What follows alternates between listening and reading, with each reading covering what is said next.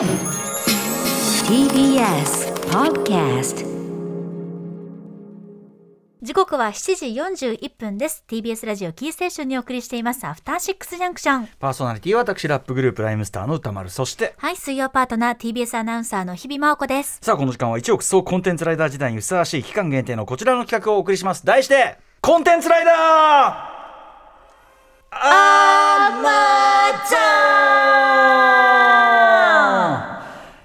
はいということで、はい。後ろに流れているのはね1974年仮面ライダーアマゾンのテーマアマゾンライダーここにあり、えー、日比さんはねお父様の影響で、はい。なぜかライダーよく知っているというね、はい。全然世代は違うはずなのに何度もこれを画用紙に書きました、うん、弟さんはでもそんなにアマゾン派ではなかったという事なんか実。母から LINE が来てそんなに見てなかったんだけどって LINE が来まアマゾンね、やっぱりね、あのこの間、フューチャーパストでね、ええあのコンバット REC も言ってました。ちょっと変わったライダーですからね、うん大元の企画は、そのカンフー、ブルース・リーから始まるカンフー映画ブームを受けて、仮面ライダードラゴンだったはずなんですよ。だからそこから多分か、あの鱗状というか、その爬虫類寄りなのが出ての。とトゲトゲ系のね、はい。ね、あのコンバット REC はねあのヤコペッティブームだってねモンド映画ブームから来てるとかね、えー？まあそれも、まあ、確かにその未開の部族みたいなものが流行ったまあ、とにかくその、ね、主人公の山本大輔さんという人はですね、はい。まあ、あのパンイチって言い方してましたけど本当に、まあ、ほ半裸で。はい。うん、でそのまだ日本語もそんなに覚えてない状態でなかなか変わり種ヒーローですよねうん。それはね。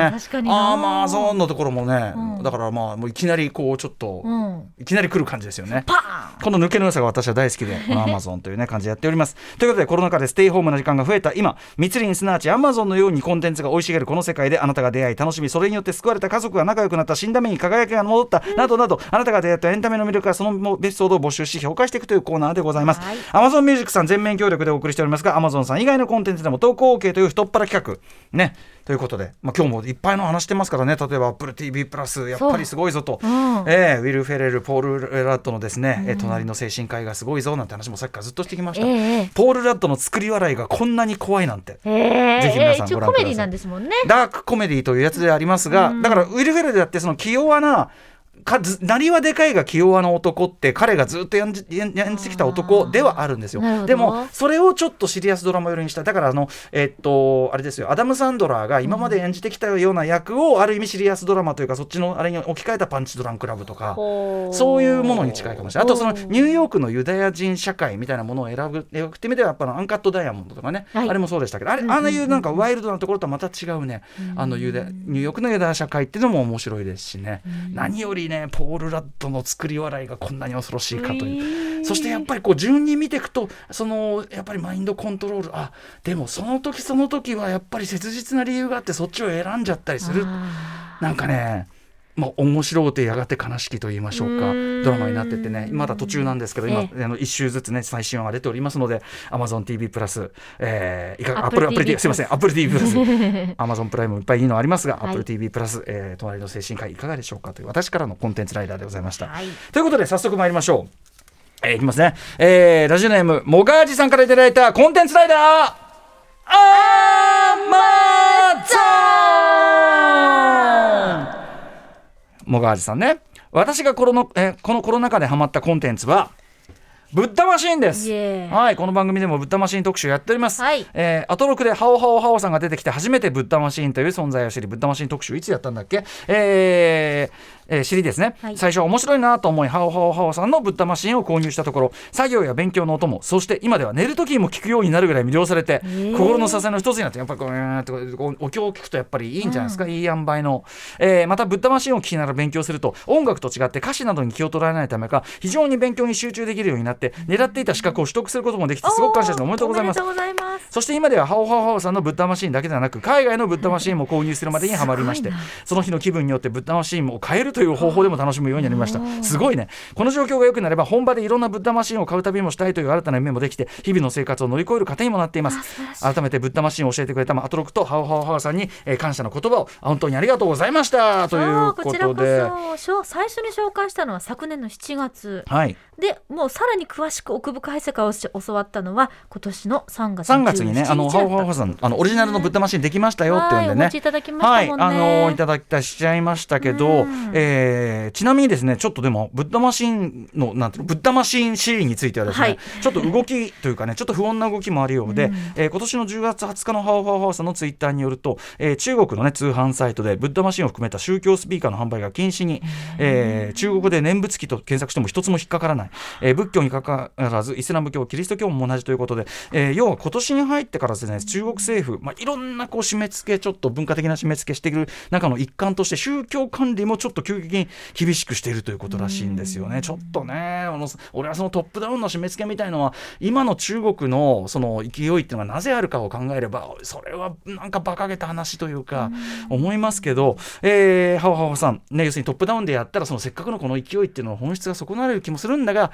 まあ、でも中国人民なかなかねしたたかなようででしてね、えー、ハオハオさんツイッターで念仏機工場や、えー仏具問屋に内情を確認したところそこまで悲観してはいない様子で。それよりも半導体不足の方が深刻なんて言ってました。そう半導体は本当に今世界的に不足している、半導体不足のあれでさ例えばまあ卑近なところで言ったってゲーム機がね、ねえ。PS5 がなんで日本でここまで行き渡らないかとやっぱ半導体不足もあるようですよ。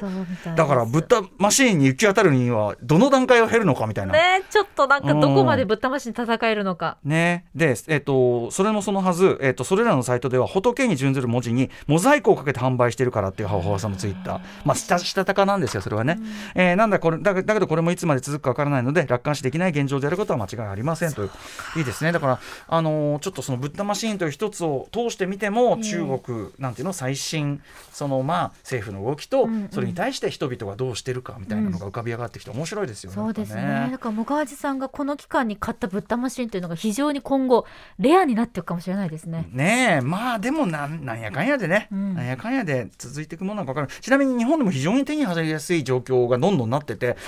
たら。あそうさっき調べたら普通にそれこそアーマーゾーンで ブッダマシーンって入れたらガンガン売ってるんだよ。ねえびっくり本しま当にした各種手に入る時代なんですよね。本当に物としても可愛いですもんね。インテリアとしても、ね、しかもこのさもがわじさんみたいに結構実用性っていうか、そねある種のある種のこうなんていうの？トランス効果があるじゃない、はい。こう念仏ってのはさ。だから寝る時もいいし、うんうん。でそのトランスっていうのをこう覚醒の方に使えば勉強の集中にも使えるという。だって資格取れたってね。すごいですよこれは。すごいよ、はい、もがわじさん、こちらこそありがとうございますというコンテンツライダーアマゾンでございました。もう一発今日はいけるかな、行ってみましょう。はい、では私からご紹介します。ラジオネーム69年のさ69年さそり座の王さんからいただきましたコンテンツライダー。アマゾンです。ラジオネーム69年さそり座の王さんからです。私の Amazon プライムでの最高の作品との出会いを聞いてください。これはアマゾンプライムで見たのね。はい。はい。昨年の7月ぐらいだったと思いますが、コロナ禍で毎日のように感動する名作映画に触れていたので、食傷気味になり、これわかる。今日は感動とかいいや、と歌丸さんの奥様のような気分で、台湾のアイドル映画っぽい藍色夏恋を見始めました。うん台湾映画特集の時に江口洋子さんも熱く語ってくださいましたが、うんこの映画は奇跡のような大傑作でした。うん90分くらいの短い作品なのですが、ちょうど半分くらいのところで意外な展開があり、そのまま一気に見終わると、翌日、また翌日と繰り返し見てしまいました。見るたびに新しい発見や解釈の変化が生まれて、本当に幸せな時間でした。ちょうど新宿ケーズシネマで江口洋子さんがセレクトした台湾映画特集が公開されていたので、劇場でも見ることができました。メイキング特典も見たいし、吹き替えでも見たかったので、DVD も購入。原作本、公開時のパンフレットも取り寄せて、どんどん夢中になっていき、今では生涯ベストとはっきり断言できる作品になっています。その後、主演のグイ・ルンメイさんの作品をできるだけ見まくり、もちろんガチョウコの夜も劇場で見ました。一作ごとに俳優として確実に成長していくグイ・ルンメイさんは本当に魅力的で、ぜひいつか三角締めさんにおけるバンダムのように、グイ・ルンメイさんに人生を救われた人の特集をやってほしいくらいですはい。ちなみに江口洋子さんがゲストの時に監督たちが素人だったグイルンメイさんをスカウトで発掘したと話していましたが本人がインタビューで、あの日はボーイフレンドとデートしていたが、喧嘩別れして一人で帰る途中だったので、かなり不機嫌な態度で対応してしまったと思うと、笑いながら話していました。そうなのへえ。つまりそのねあの井口さんも教えていただきましたけど台湾はそういう若いね、タレントさんが所属するような芸能事務所システムみたいなのがないから、作品を作るたびにね あの素人を道端であのオーディションしオーディションとかねこう、声かけてスカウトしアップしてて。でもぐ今やグイ・ルンメイさんアジアを代表する大女優と言ってね、俳優と言っていいでしょうから、ねこの彼と喧嘩してなければ、うんこれがなかったかもしれないわけですからね。本当ですよ、うんかなり不機嫌な態度。またなんか可愛らしいですね。ねそして69年さそり座の王さんにとってのこの藍色夏恋のでかさねすごいねこれえ。ね。徹底的に生涯ベストまでたどり着くこのスピード感。僕の奥さんのねきょあの僕の奥さんの言ってるのはあの きょ感動 NG ですから。今日今日は感動とかいいとかそういう生優しいやつじゃない。感動 NG ですから。NG 入りました。感動 NG ですからね。そうか。うん、なんだけどあのーいやそれどころじゃない。感動 NG どころじゃない。もう大傑作、ね。名作を見ちゃったってことですよね。色夏恋ね。私の今日の昼間の経験がちょっと思い出してやっぱりちょっと今日はいいやみたいな感じで、うんうんうん。まあいっかみたいな感じでちょっとふっと出会ったからこそこうバチンとやられるっていうかそうだね。そうだね。インパクトがすカウンターを食らうみたいなのあるかもしれない、うん。そうだね。こうやってこれ名作を見るぞみたいなのじゃない時の方がいいかもしれない、うん。そうそうそう。しかもさ自分だけの一本ってそういうことじゃない。自分だけの何かっていうのは自分で見つけた。経験も込みでのやっぱり出会いですからね。考えてみれば僕だってヤングゼネレーションね生涯ベスト1本ですけどやっぱりあのテレビとかでは何度も子供の時から見てたんだけど、あのやっぱりたまたま中古 VHS のビデオであおーあっつってあこれいい映画だったよなみたいな感じで見てでやっぱそのタイミングがバチッとあって最高生涯ベストみたいになるわけだから大事よねこれね。そしてねあのここまで一一本の映画をさでなんていういろんな形で味わい尽くそうという気持ちが、とかさその持ちなんていうの、アクションするのが本当に69年さすがのさん素晴らしいし。すごい行動力がとんでもない。それでさそのグイ・ルンメイさんがその着々とそのキャリアをさそのすごいものにしていくという流れで見るやっぱりさ白氷の殺人だったりとかええ。ガチョウコの夜はさらにねあれでしょうから。あうん。ーすごいなあでも今になってこの「愛色夏恋」つまりこれうん何年でしたっけ、2003年か。そうそう。日本で公開された作品がここまで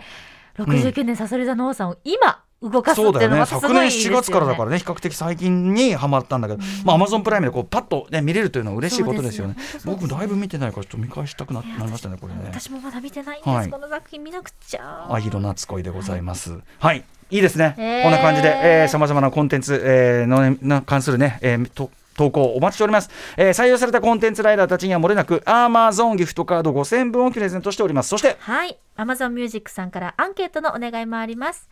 タイトルは、あなたのおすすめのポッドキャスト番組は何ですか？もう一度、あなたのおすすめのポッドキャスト番組は何ですか？です。こちらの回答をこれからお伝えしますアドレスまでぜひ送ってください。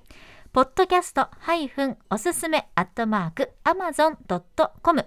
ポッドキャストハイフンおすすめアットマークアマゾンドットコムです。アンケートの締め切りは来年の1月31日までとなっていまして、回答してくださった中から抽選で Amazon ギフト券5000円分 E メールタイプのもの申請されますので、こちらも超ラッキーなチャンスですから、うん。ぜひご協力をお願いいたします。ね2つの方向投稿してもいいしアンケートに答えても両方ね、えー、5000円ギフトカードもらえるというチャンスでございます、ということで以上ここまでコンテンツライダー Amazon! でした After Six Junction.